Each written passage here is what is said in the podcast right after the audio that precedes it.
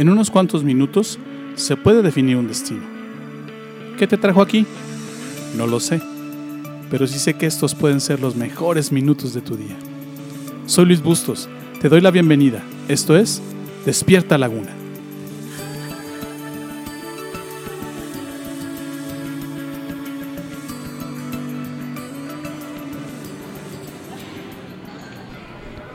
En el capítulo anterior viste conmigo que estar solo no es absolutamente para nada bueno. Aprendiste conmigo que necesitas a otros, que necesitas cuidar a otros, que necesitas pedir ayuda y también necesitas a Dios. Hoy te explicaré cómo puedes ahuyentar la soledad de tu vida. Para eso, te leo otra vez la historia de estos cuatro amigos que está en Marcos capítulo 2, verso 1 al 5. Cuando Jesús regresó a Cafarnaum, Varios días después, enseguida corrió la voz de que había vuelto a casa. Pronto la casa donde se hospedaba estaba tan llena de visitas que no había lugar ni siquiera frente a la puerta. Mientras él les, les, predicaba la palabra de Dios, llegaron cuatro hombres cargando a un paralítico en una camilla. Como no podían llevarlo hasta, hasta Jesús debido a la multitud, abrieron un agujero en el techo, encima de donde estaba Jesús. Luego bajaron al hombre en la camilla, justo delante de Jesús, al ver la fe de ellos, Jesús les dijo al paralítico, Hijo mío, tus pecados te son perdonados. ¿Qué cosas puedes aprender de esta historia que te ayudarán a no estar solo? Déjame, te doy una última en este capítulo. Una de las cosas que normalmente no consideramos o no consideras cuando estás pasando por dificultades y por, por soledad en particular, cuando te sientes solo y cuando te sientes abrumado y desamparado, es pedirle ayuda a Jesús. Yo te recomiendo que hagas esto. Fíjate en la historia del paralítico y de, sus amigos. Ellos buscaron a Jesús. Ellos tomaron la iniciativa, tal vez Él se los pidió, no lo sé, no lo dice la Biblia, no lo dice la historia, pero sí, ellos fueron y buscaron a Jesús. Yo pienso que ellos se habían enterado y, conocían la fama de Jesús y sabían que Jesús sanaba enfermos y que Jesús tenía esta habilidad y esta, y esta fuerza eh, sobrenatural para sanar este tipo de enfermedades. Ellos sin dudarlo fueron y buscaron a Jesús. No los paró absolutamente nada. Ellos tomaron lo que tenían, llegaron al lugar, vieron que no podían entrar y se subieron al techo y desarmaron el techo para bajar a su amigo delante de Jesús. Dice la escritura en, la historia que leímos que el Señor Jesús cuando vio la fe de sus amigos, de los amigos del paralítico, le dijo al paralítico, tus pecados son perdonados. El milagro empezó a funcionar cuando ellos hicieron eso porque buscaron ayuda en Jesús. Yo sé, lo sé muy bien, cuando tú le pides ayuda a Jesús, cuando tú le pides ayuda al Padre, no se detienen. Ellos te ayudan. Ellos van a buscar la manera y la forma de que tú recibas un milagro y de que tú recibas ayuda y de que nunca más te encuentres solo. Dice Jeremías 33:3, es una es una declaración de Dios es una declaración de Dios para ti hoy. Clama a mí y yo te responderé y te enseñaré cosas grandes y ocultas que tú no conoces. Dios te está diciendo, clama a mí. Dios nos está diciendo a ti y a mí en esta hora, clama a mí. Luego en Juan 6:35 el Señor Jesús dice, yo soy el pan de vida. El que viene a mí nunca tendrá hambre. Quien cree en mí nunca tendrá sed. Pero ¿qué es lo que tenemos que hacer? Ir a Él. Él dice, el que viene a mí. No el que no lo considera o el que no considera que Jesús es una opción. No, el que lo considera a Jesús como una opción. Y un último verso en Isaías capítulo 1, verso 18, dice así, vengan ahora, vamos a resolver este asunto, son palabras de Dios, dice el Señor. Aunque sus pecados sean como la escarlata, yo los haré tan blancos como la nieve. Aunque sean rojos como el carmesí, yo los, yo los haré tan blancos como la lana. No importa tu condición y no importa cómo nos encontremos. Lo que le importa a Dios es que Él no quiere que te encuentres solo. Lo que le importa al Señor Jesús es que nunca más estés solo y que tu problema se, haga perpetuo, sino al contrario, ayudarte a resolverlo. Pídele ayuda a Jesús. Él no te va a juzgar. Fíjate lo que hace con el paralítico. Dice en el verso 5 de Marcos 2. Al ver la fe de ellos, Jesús le dijo al paralítico, Hijo mío, tus pecados son perdonados. O sea, el paralítico no le dijo al Señor Jesús, ni los amigos del paralítico le dijeron, Señor Jesús, este hombre es lo peor de lo peor. No, no, ni el Señor lo juzgó. Inmediatamente le otorgó el perdón, inmediatamente eh, cerró su boca para enjuiciarlo. A lo mejor el Señor Jesús, a lo mejor el Creador, a lo mejor Dios tienen esta capacidad de ver todos nuestros defectos. Sin embargo, Él no se fija en nuestros defectos, se fija en nuestras necesidades. Y sabía que este hombre tenía algo en su corazón, tenía, tenía alguna pena en su corazón, sabía que, que este hombre, el paralítico, estaba sufriendo profundamente e inmediatamente que Jesús lo vio, lo empieza a ayudar, no lo juzga, lo empieza a ayudar. En, en, el capítulo, en este mismo capítulo de Marcos 2, en la historia que estamos leyendo, eh, en el verso 10, Dice el Señor Jesús esto, así que les demostraré que el Hijo del Hombre, está hablando de él mismo, tiene autoridad en la tierra para perdonar pecados. Entonces Jesús miró al paralítico y dijo, ponte de pie, toma tu camilla y vete a tu casa. Verso 12. Y el hombre se levantó de un salto, tomó su camilla y salió caminando entre los espectadores que habían quedado atónitos. Todos estaban asombrados y alababan a Dios exclamando, jamás hemos visto algo así. ¿Cuál es el problema que te está agobiando? ¿Qué te está haciendo sentir solo en esta temporada? ¿Qué cosas te están quitando el sueño? Yo te invito a que te atrevas a pedirle a Jesús ayuda. Él no te va, él no te va a juzgar y Él te va a ayudar. Y es muy probable que haga algo similar a lo que hizo con este paralítico cosas que nadie más ha visto, cosas que ni tú mismo has visto. Él las puede hacer por ti. ¿Y sabes por qué? Porque no quiere que estés solo. ¿Sabes por qué? Porque conoce tu dolor, porque conoce tu angustia y porque simple y sencillamente está dispuesto a ayudarte. Es importante pues que le pidas ayuda a Jesús como le hizo este paralítico y como le hicieron sus amigos al llevarlo delante del Señor Jesús. Ahora déjame te cuento una historia, algo que yo mismo vi, en donde yo mismo vi cómo el Señor ayudó. Hace algún tiempecito me hablaron y me pidieron que fuera yo a darle consejería a unos amigos que vivían en, un, en el área rural de aquí de la comarca lagunera donde vivo.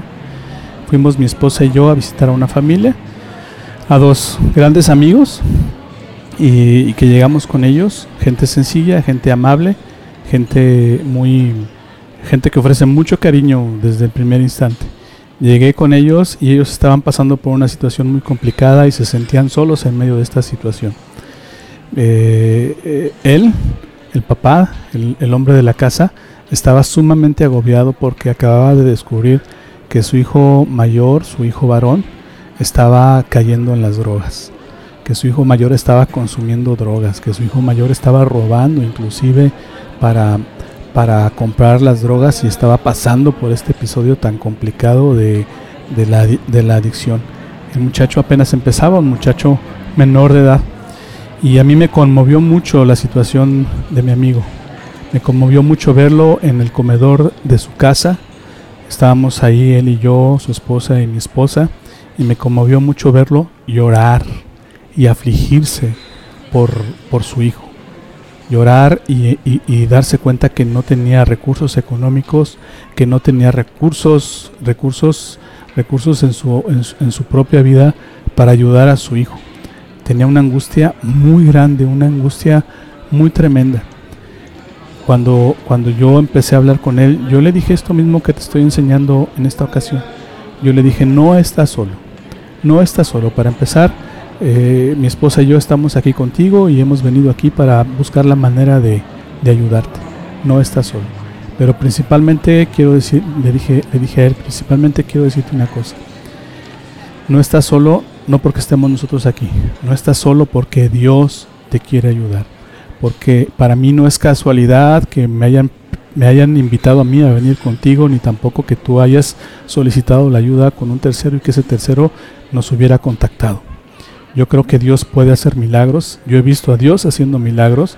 He visto a Dios haciendo cosas que nadie más, que nadie más hace. Y yo, y yo, le dije a él, si tú confías en Dios y si tú pones tu confianza y le pides ayuda a Él, te puedo asegurar que las cosas pueden cambiar. En ese mismo instante, todos los cuatro que estábamos en ese lugar, hicimos una oración, le entregamos a Dios la situación, le entregamos a Dios el corazón de, del muchacho que estaba en, que había caído en adicción, del, hijo de, de, este hombre, de esta pareja, y le pedimos ayuda a Dios, le pedimos ayuda a, a, Él. Inmediatamente reconocimos que no teníamos herramientas, que no teníamos forma, que no, que no sabíamos ni siquiera cómo hacerle, y le pedimos a Él que nos ayudara en ese instante.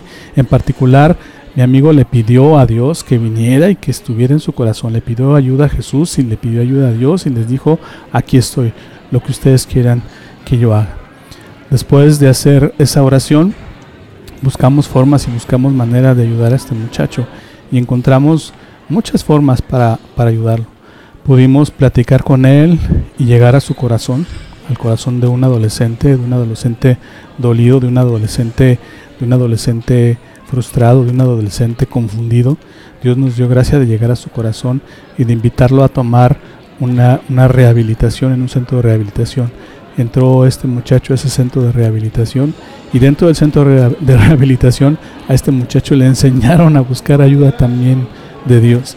Y él, y él, igual que su padre, pidió la ayuda de Dios y recibió la ayuda de Dios para salir adelante de las adicciones.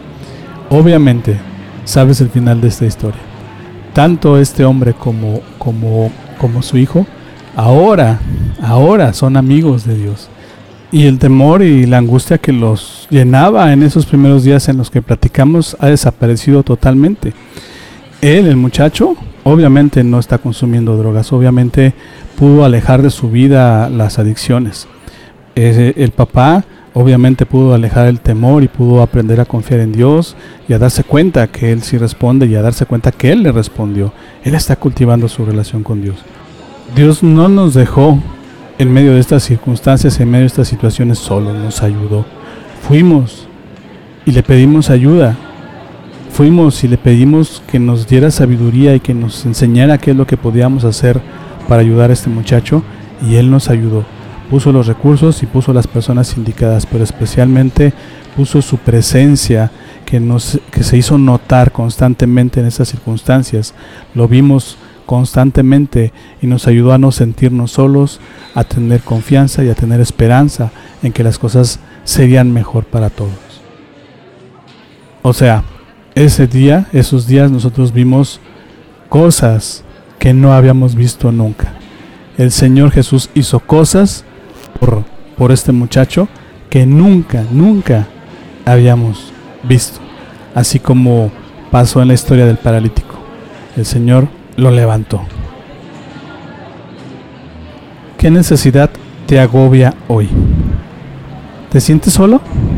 ¿Nadie te ayuda? Déjame decirte algo. No estás solo. No lo estás. Pídele ayuda al Señor en este mismo instante y te aseguro que Él te va a ayudar. Va a mandar a la gente que necesites, va a abrir las puertas que necesites que sean abiertas, o Él mismo se va a presentar para ayudarte, para consolarte y para sacarte adelante. Otra vez te lo digo, no estás solo. Dios está contigo. Yo te reto a que le pidas ayuda a Dios y a Jesús en este momento. No pierdas tiempo. Deja de sentirte solo, deja de sentirte agobiado. A lo mejor no tienes amigos, a lo mejor no tienes alguien cerca, pero te lo puedo asegurar, Dios está a tu lado. Yo no, creo que sea casualidad que haya puesto en mi corazón que hable acerca de estas cosas esta semana. Él sabía y él conocía tu soledad y te está mandando este mensaje. No quiere que estés solo. Deja de estar solo. Haz a un lado la soledad invítalo a tu vida, invítalo a tu corazón, invítalo a tus problemas, a las circunstancias de tu vida. Te lo puedo asegurar. Él va a estar contigo. Él ya está contigo.